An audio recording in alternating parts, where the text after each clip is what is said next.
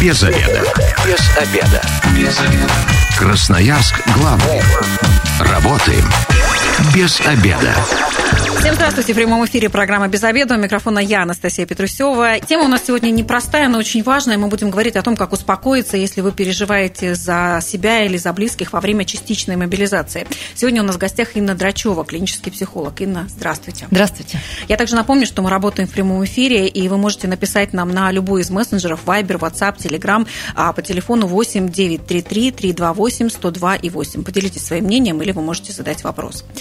Инна, ну, с 21 сентября жизнь многих, э, она поменялась, и, конечно, больше паники в нашей жизни стало, больше тревог, и, ну, наверное, странно про это не переживать. Но у многих переживания тревога начинает так зашкаливать, что вообще как-то с этим сложно теперь справляться. Как вы вообще к этому относитесь? Как правда, возможно ли себя вообще поддержать или вот, ну, что есть, то, то есть? Возможно себя затормозить. Угу. И затормозить в плане того, что всегда оцениваете, а ваши переживания, они соответствуют ситуации или нет. Угу насколько вы переживаете и насколько был вообще стимул в вашей жизни.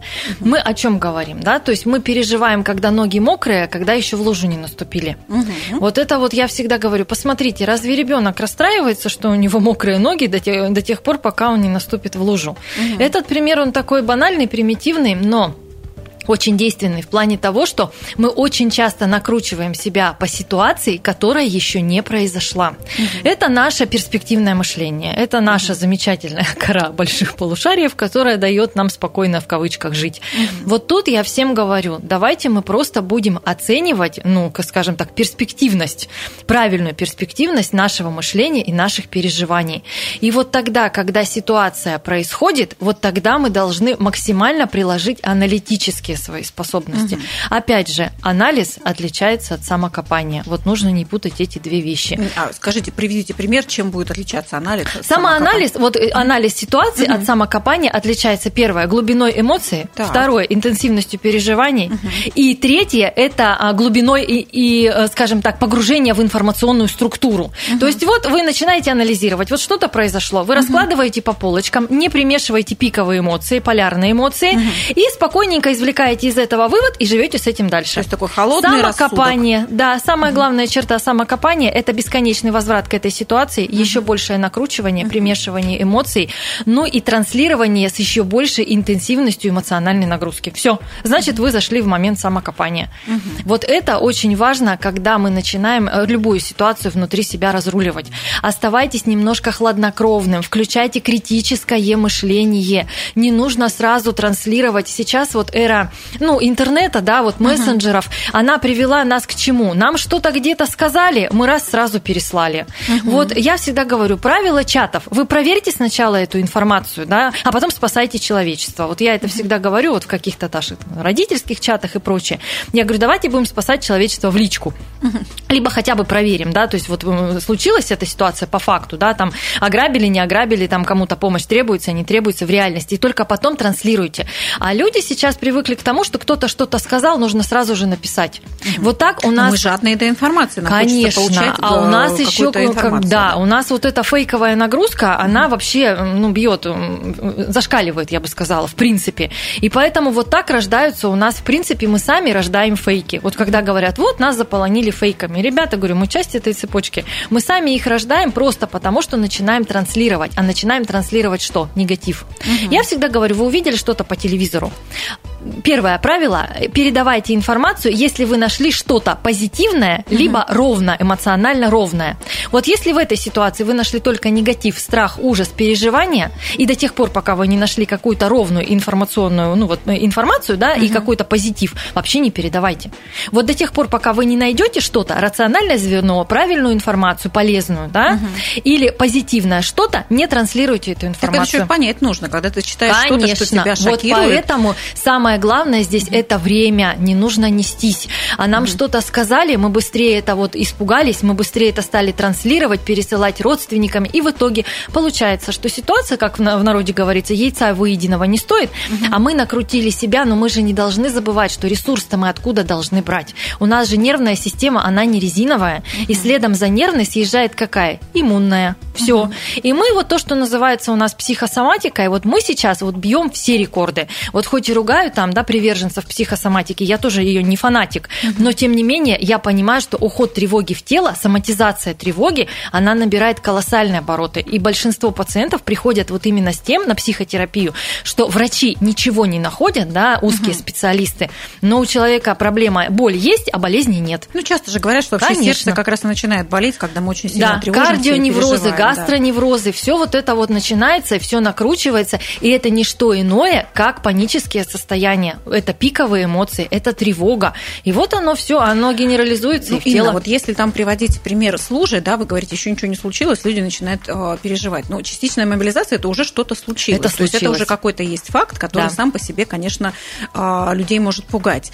И вот тут человек пугается, и, по-моему, очень так, ну, понятно, почему это происходит. Мобилизация это дождь. Лужа – это когда вам принесли повестку домой. Угу. Да? Вот это лужа. Угу. И то, если вам ее принесли, а не соседу, угу. вот мы в этом случае начинаем э, ну, трогать ноги, промокли они у нас или не промокли, понимаете? Угу. Потому что вот все, что происходит, да, вот эта ситуация там, ну вот в истории человечества, я понимаю, что мы вернулись как бы практически на 80 лет назад, да, но мы все это понимаем, но смысл сейчас накручивать себя – вот смысл сейчас, вот я всем людям говорю, да, мы должны, мы не должны оставаться безучастны. Мы должны помочь, если мы конкретно можем помочь. Угу. Вот пришла повестка, да, соседу, и вы понимаете, что вы можете помочь, угу. там, например, вещами, да, у вас есть какие-то связи, какие-то возможности. Или да? супругу поддержать. Или, его. да, или поддержать супругу, или помочь где-то с детьми. Вот сделайте конкретное действие.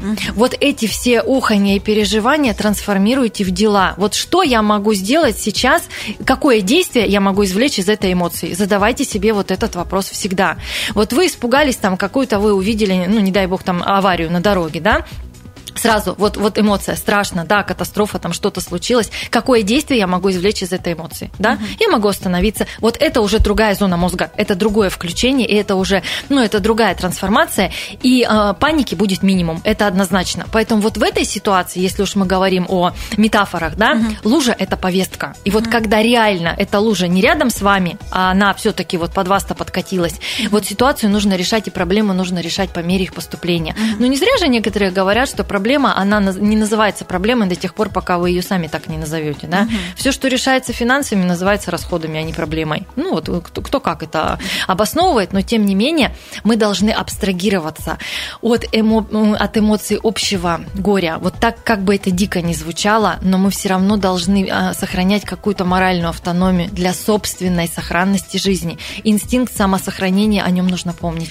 То есть, правильно я понимаю, не паниковать и там чрезмерно не тревожиться, это не означает, означает заморозиться, сесть, молчать, и Совершенно как будто верно. со мной это не да. происходит. То есть не паниковать, да. не накручивать себя, это не значит, что мы уходим в информационное отрицание. Угу. Это тоже плохо, это тоже психическая проблема, это психотравма, скрываемая угу. да, э, отрицанием действительности. Это же способ защитной реакции. И любой человек, даже не имеющий психологического образования, он это понимает, что это способ защитной реакции. То есть я в домике, я ничего не угу. вижу, я ничего не слышу. Как детки говорят, я не хочу об этом говорить, и все. Я не помню, я забыл. То есть это же механизм психологической защиты по типу вытеснения, по типу отрицания, да, ухода от реальности.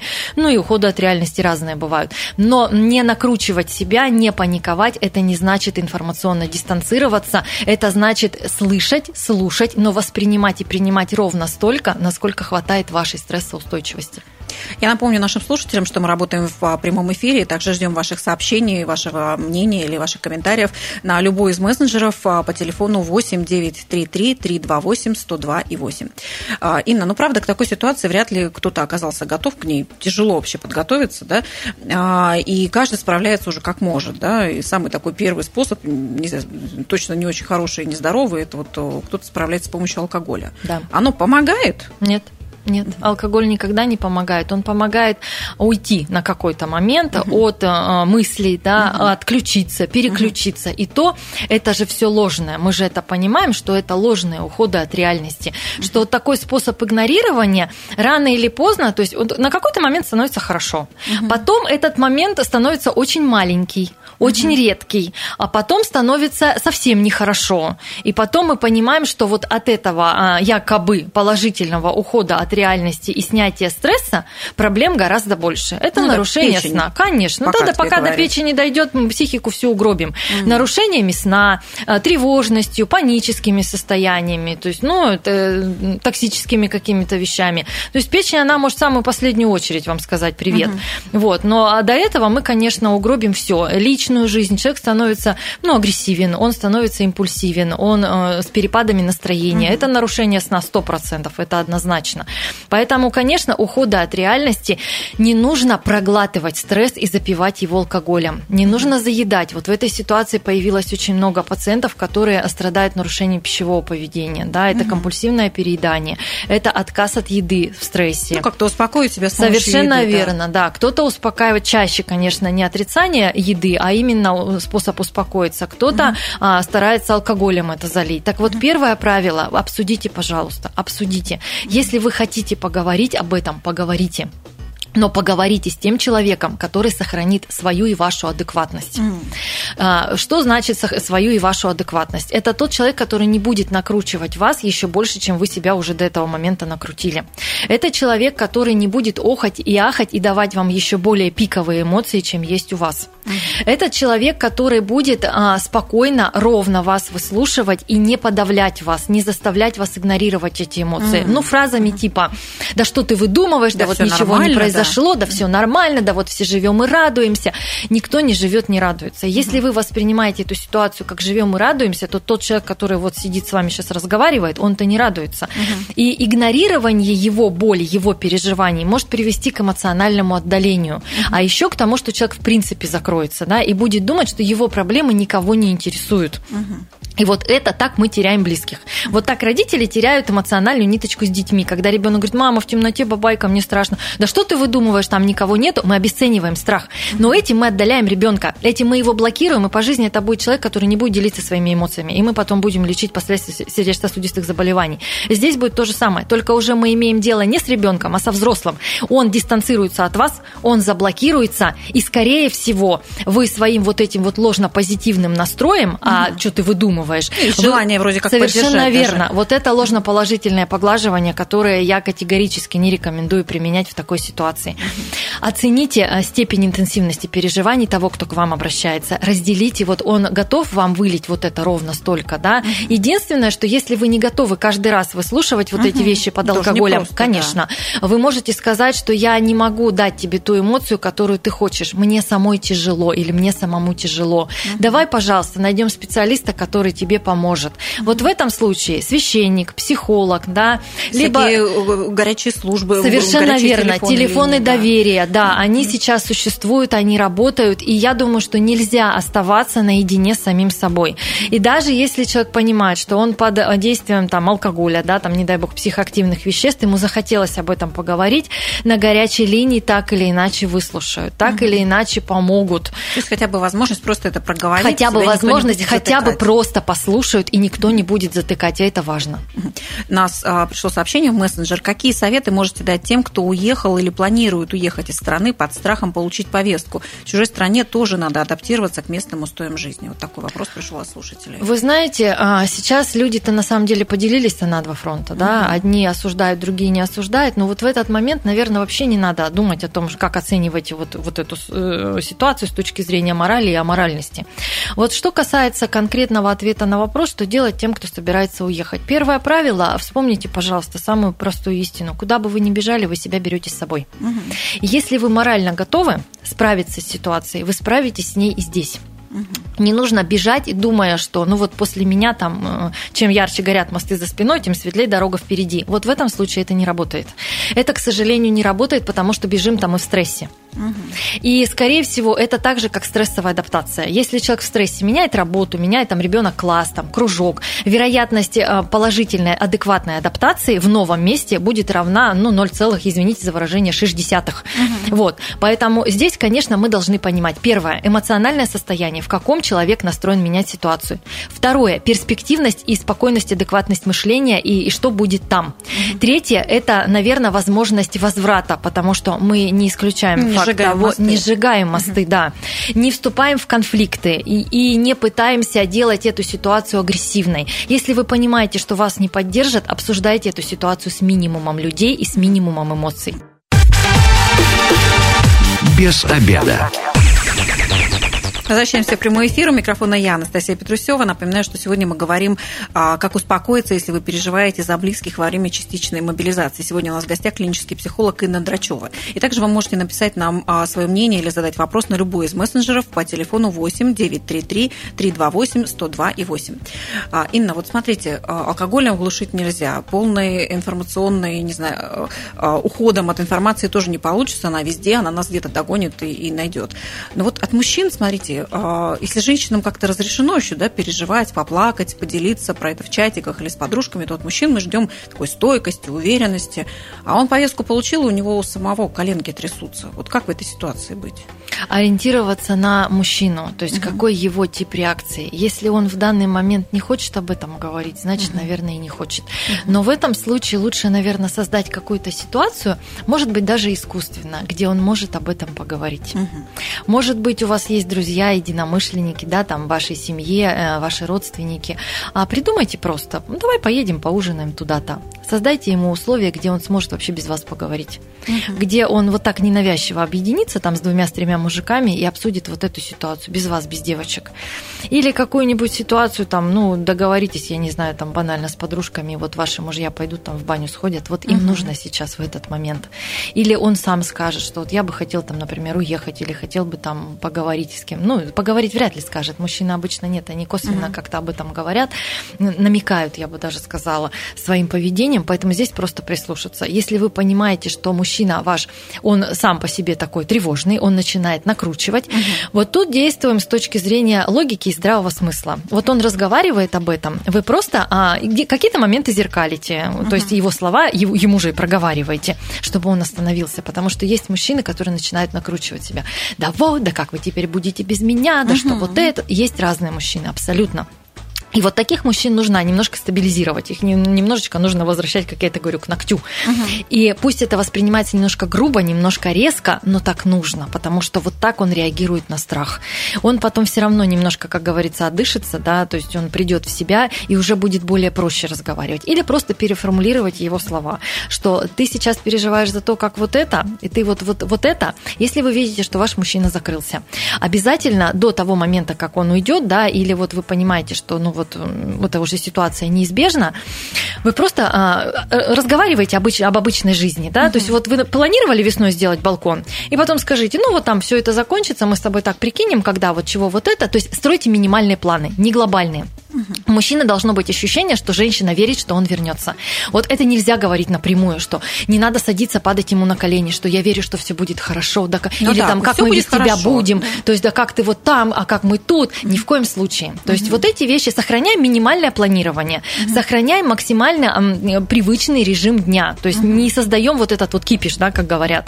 А, правило восьми дел, то есть планируем 8 дел там на следующий день, в ближайшие дни. Да, в эти дела будет включаться сбор, например, да, отъезд там и так далее. Но вот это вот должно быть похоже на какой-то частично привычный ритм жизни. Мужчине так будет легче. Мы все понимаем, что эта ситуация неизбежна. Ну, вот в каких-то моментах. Никто не знает, когда что будет. Но самое главное, то есть мы решаем, опять же, возвращаясь к тому, что мы решаем проблемы по мере поступления. И до того, как не грянул гром, мы, и, и тучки не появились, Зонтики не достаем, они нам не нужны. Зачем бегать под зонтиком? Ты накрутишь себя, будешь выглядеть смешно со стороны, да, многие за это переживают, кстати. Ну и э, создашь сам себе ненужную ситуацию. И когда, вот чем опасно вот это состояние, раннее накручивание себя, когда реально происходит ситуация, человек не готов мыслить конструктивно, он не мыслит критически, и у него банально нет сил, средств и ресурсов внутренних для того, чтобы ее правильно преодолеть. Вот почему люди в стрессе совершают ошибки. Просто потому, что что они заранее себя накрутили. А если бы они сберегли свои силы, тогда бы у них хватило, тогда бы было мышление доктора скорой медицинской помощи. Да? Mm-hmm. То есть в момент ты э, включился, сделал, а после, да, после тебя, возможно, и накрыло, но это было после. Поэтому вот заранее мы просто должны экономить свои силы, нервы, ресурсы. Ну, микроэлементный состав организма, он же тоже не бесконечен, да, у нас все исчезает, у нас сгорает магний, у нас потом идут дефициты по другим микроэлементам, и человек просто реально он падает. У него потом желание это есть, а сил-то уже нету, потому что биохимические процессы, они так или иначе тоже способствуют тому, что истощаются, и человек просто не может, негде ему взять ресурса.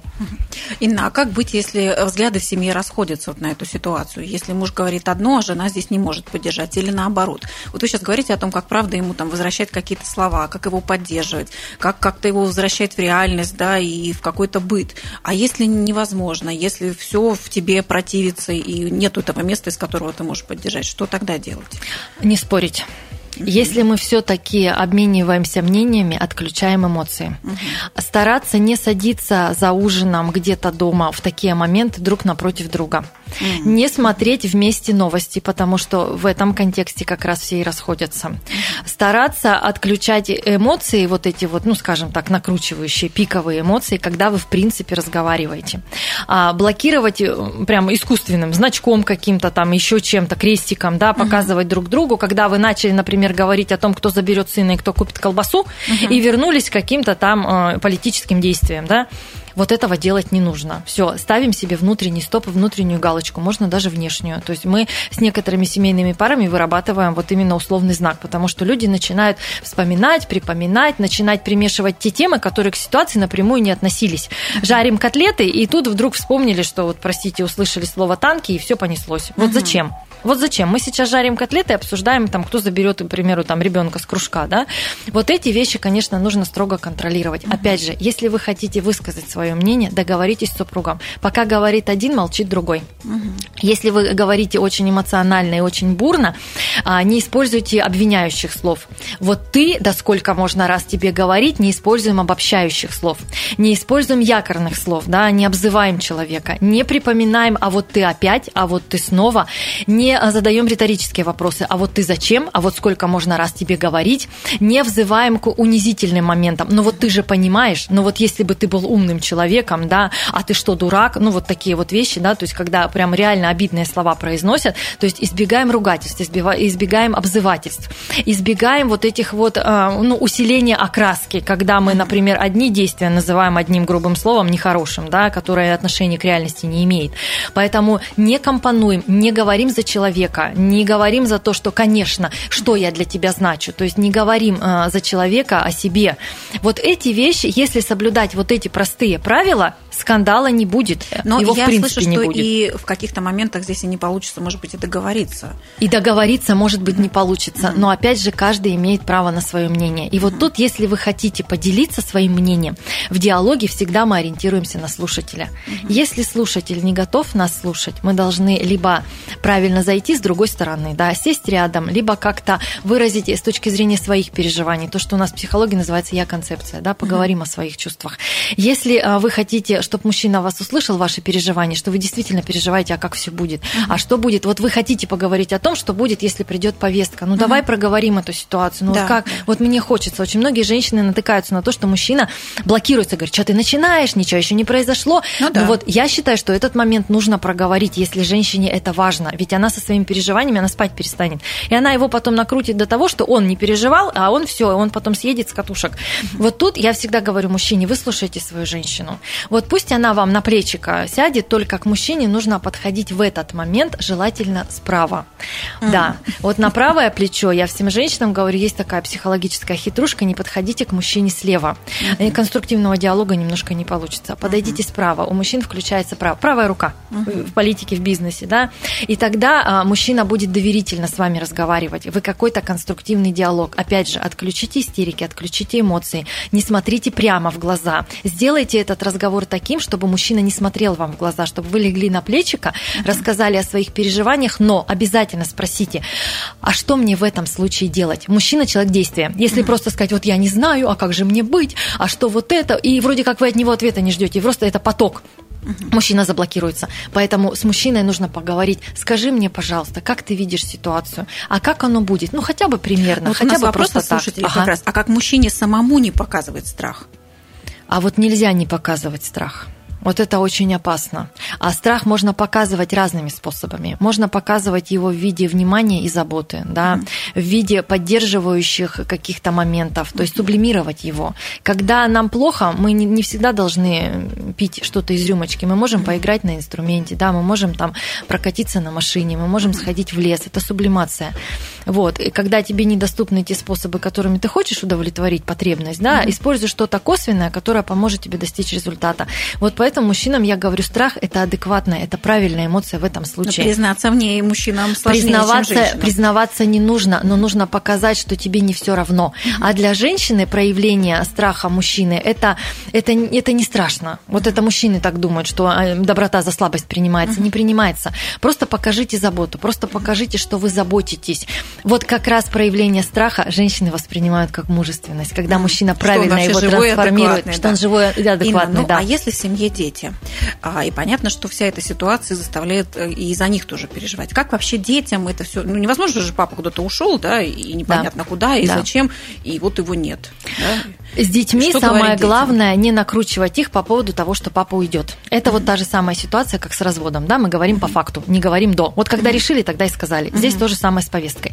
Если папе пришла повестка, мы говорим ребенку э, относительно возраста, куда, зачем и как, минимум информации. Акцентируемся, ребенок говорит, мама, а что теперь будет? Ну, что будет? Вот завтра папа поедет получать документы, послезавтра вот это. 20 минут ребенку это максимум в школьном возрасте, когда пресыщение наступает. Чем дольше вы оттягиваете момент рассказа такими несуществующими деталями, не эмоциональными, mm-hmm. ну, скажем так, календариком таким, да, блокнотиком mm-hmm. перечитываете ну, процесс, просто, да, механически, да. да. Тем быстрее ребенок побежит, скажет, ну ладно, мам, все, я пошел, пока. Mm-hmm. Если вы за 15 секунд вывалите, сынок, понимаешь, вот папа вот забрали туда, там будут военные действия, там вот это вот mm-hmm. все, зачем? Угу. То есть ничего такого может и не быть. Угу. И поэтому чем меньше мы будем ребенку говорить вот этой эмоциональной информации, тем быстрее он насытится и уйдет. Конечно же, ориентируемся на возраст. Обязательно ориентируемся на возраст ребенку. Меньше ребенок, меньше информации. Говорим правду, только правду, но не всю правду. А папа уезжает на боевые учения. Угу. Он уезжает в учебную часть, там будут вот так вот. Про оружие мы ничего не говорим. Если угу. ориентируемся всегда на вопросы ребенка. Угу. Мама, а что папа будет делать? Ты знаешь, папа приедет первым делом он нам позвонит. Потом он пойдет отметиться, он заполнит необходимые бумаги. Все. Вот сколько мы практиковали вот так. Ребенок говорит, ну ладно, мам, я пошел, а можно я там печенюшку возьму? Это хорошо, если в садике или в школе там а, да. нет дополнительной информации, да. которая ему не нужна. Вот это самый важный момент. Когда ваш ребенок пришел из школы или из детского сада, мама, а что папу заберут, а что там вот то-то, да, то есть это же непонятными словами, страшными называют, ну, имеют неосторожность педагоги это делать. Мы ребенку говорим, ты знаешь, сынок, вот мы с тобой когда-то смотрели передачу, да, там дядя такой красивый актер, режиссер, не передачу, рекламу, а, говорил, что растишка очень полезный продукт, от нее растут. А что по факту получилось? Mm-hmm. Ну, знаете, косвенно, чтобы mm-hmm. и авторитет педагога-то не уронить, mm-hmm. но и сказать, что сынок или доча, вот мы для тебя это истина в последней инстанции. Mm-hmm. Какую бы ты информацию не узнал. Ну, на заборе тоже много чего пишут, да, там дрова по факту. Поэтому вот тут вот мы подростку можем так сказать. Да, вот честно, ну, как бы вот не всегда там, скажем так, правильно. Правду даем частями. Правду, да. правду даем частями. И всегда mm-hmm. говорим ребенку, кто бы тебе что ни сказал. Учительница, дядя на улице, да, ты услышал по телевизору, кто-то там из родственников, приди у меня спроси, а я тебе скажу правду. Потому что лучше тебя, э, лучше меня, тебя никто не знает. Не потому, что эти люди врут, и они подают неправильную информацию, uh-huh. а просто потому, что ты мог на ходу не так услышать, ты мог не так понять, человек мог не так выразиться, да, а я тебе объясню уже более подробно, как мы с тобой, вот, например, делаем уроки, да. Uh-huh. Все, чтобы ты понял правильно. Для ребенка это достаточно, и он будет знать. Что бы там кто ни сказал, он придет у мамы и у папы спросит, но для этого по жизни не обманывайте детей. Угу. Не говорите, да, доверие было. Да, чтобы было доверие.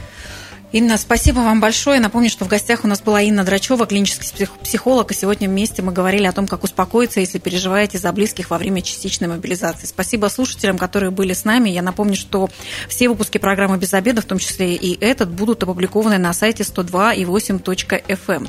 А также, если вы, как и мы, провели этот обеденный перерыв без обеда, не забывайте, без обеда, зато в курсе. Без обеда.